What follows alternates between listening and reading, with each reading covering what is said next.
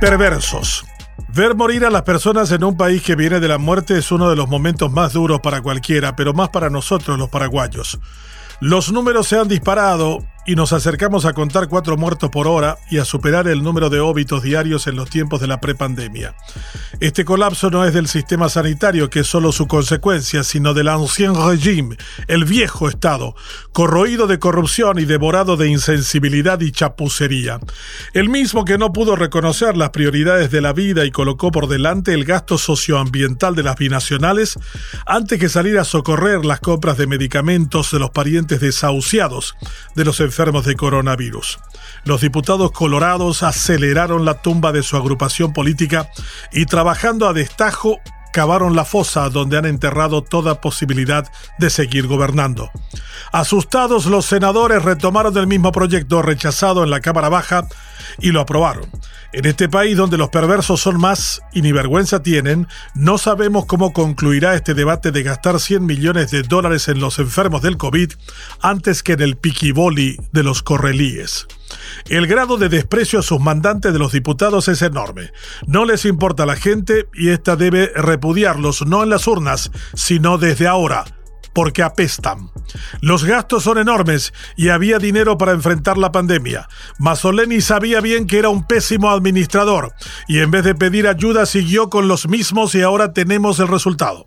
Las inversiones en las fábricas de oxígeno no funcionan y perversamente el proveedor afirma que la directora del Hospital Nacional de Itagua nunca prendió la máquina para que ande. No hemos visto que nadie le aplicara una bofetada jurídica y estoy seguro que como campo Cervera de Engineering seguirá proveyendo al mismo Estado ladrón y cómplice en obras sobrefacturadas y en mal estado. Hacer oxígeno solo requiere aire y electricidad. Ambas cosas las tenemos en abundancia, pero el negocio no es ser austero ni eficiente.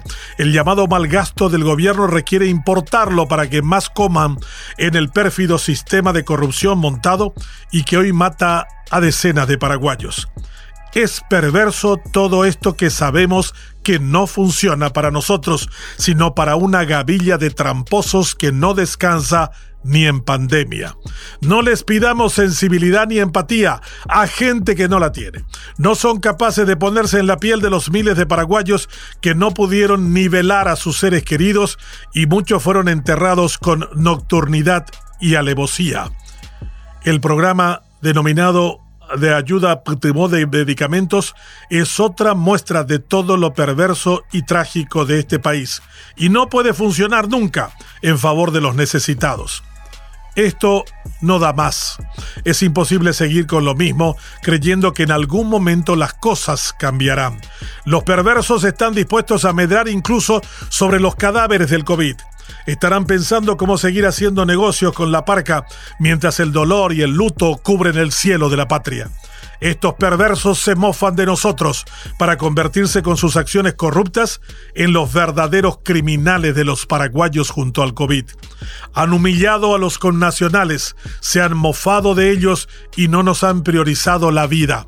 Son los cómplices de la muerte y como los jinetes del apocalipsis cabalgan en medio del dolor, las lágrimas y la desgracia de este pueblo. Los perversos no pueden seguir. El daño que han hecho es inconmensurable y deben ser castigados de manera ejemplar.